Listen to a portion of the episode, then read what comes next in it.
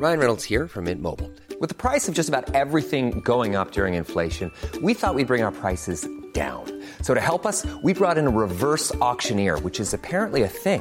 Mint Mobile unlimited premium wireless. Ready to get 30, 30, bit to get 30, bit to get 20, 20, 20, bit to get 20, 20, bit to get 15, 15, 15, 15 just 15 bucks a month. So, Give it a try at mintmobile.com slash switch.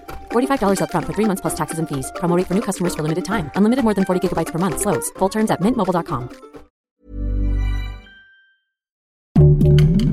Heraldo Podcast, un lugar para tus oídos. Seremos una guía para que tu salud sea lo importante. Los mejores tips y consejos en Punto Saludable.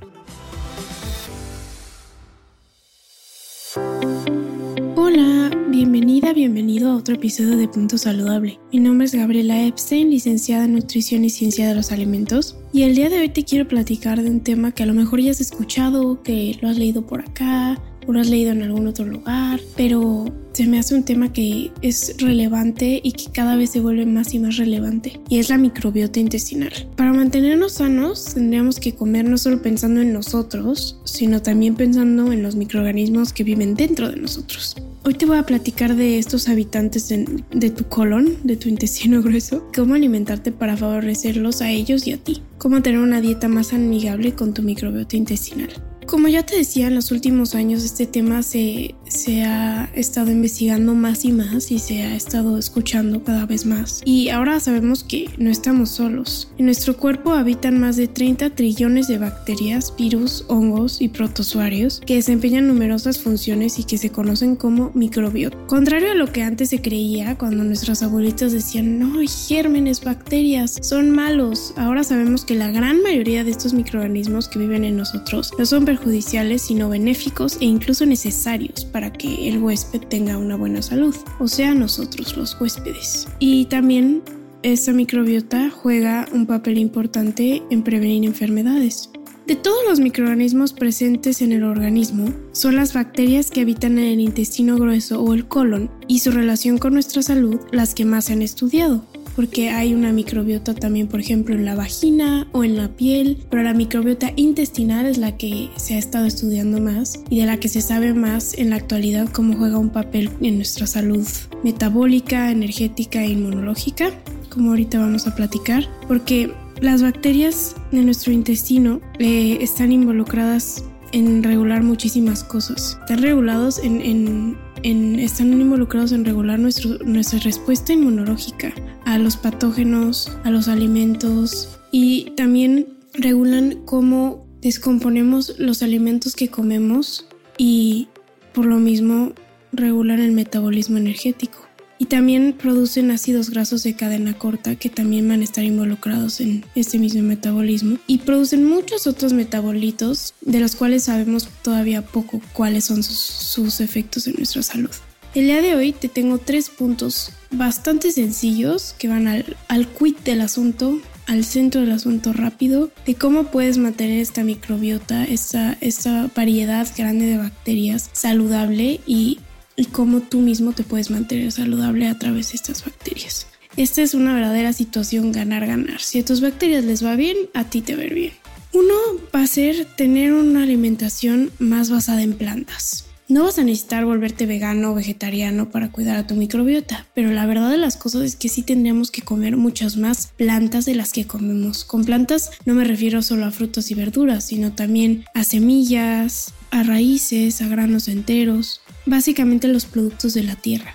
Y muchos alimentos de, de este tipo, de tipo vegetal, tienen un alto contenido de fibra y esta fibra va a servir para alimentar a tu microbiota. Este tipo de alimentos se les conoce como prebióticos. Un abordaje interesante de este tema lo presenta el doctor Tim Spector, un epidemiólogo e investigador inglés, que nos propone una estrategia de comer 30 plantas diferentes por semana. Me parece algo interesante y que claro que puede ser un reto, pero a la vez si, si nos enfocamos en comprar 30 plantas por semana, vamos a, no solo a beneficiar a nuestra microbiota, sino a mejorar nuestra, nuestra dieta y la calidad de nuestra dieta en general de manera impresionante, ¿no? El segundo punto es comer alimentos fermentados, como puede ser el yogur, el kefir, los pepinillos, la kombucha, el pan de masa madre, el queso cottage.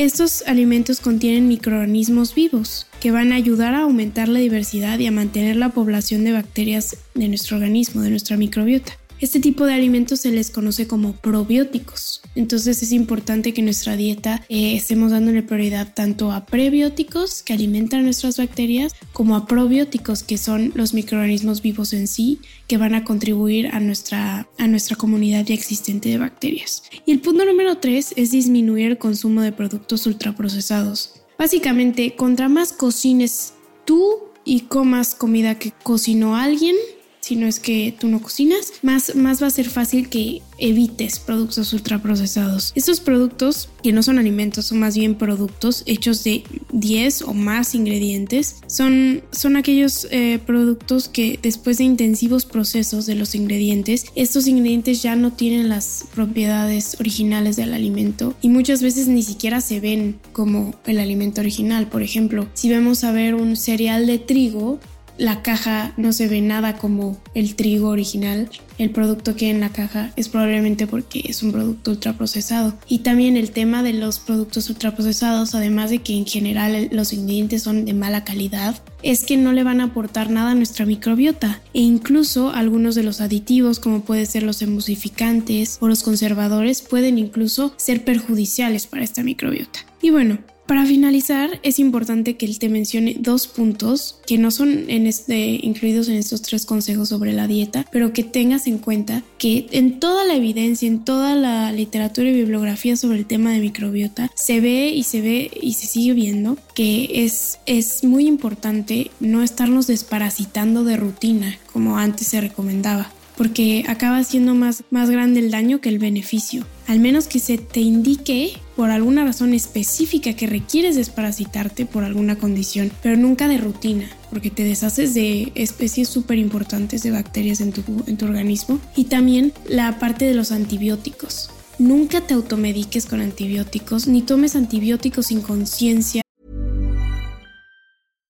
Catch yourself eating the same flavorless dinner three days in a row? Dreaming of something better? Well, HelloFresh is your guilt-free dream come true, baby. It's me, Kiki Palmer.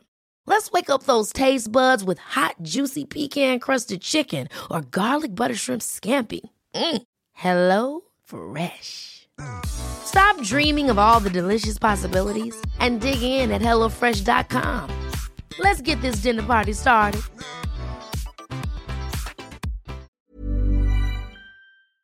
Ni sin una razón específica indicada por tu médico, porque estos antibióticos también van a dañar nuestra microbiota intestinal. Y bueno, espero que te haya sido útil, interesante y nos vemos en la siguiente, en la siguiente entrega de Punto Saludable. Bye. Escucha un episodio nuevo cada semana en las plataformas de El Heraldo de México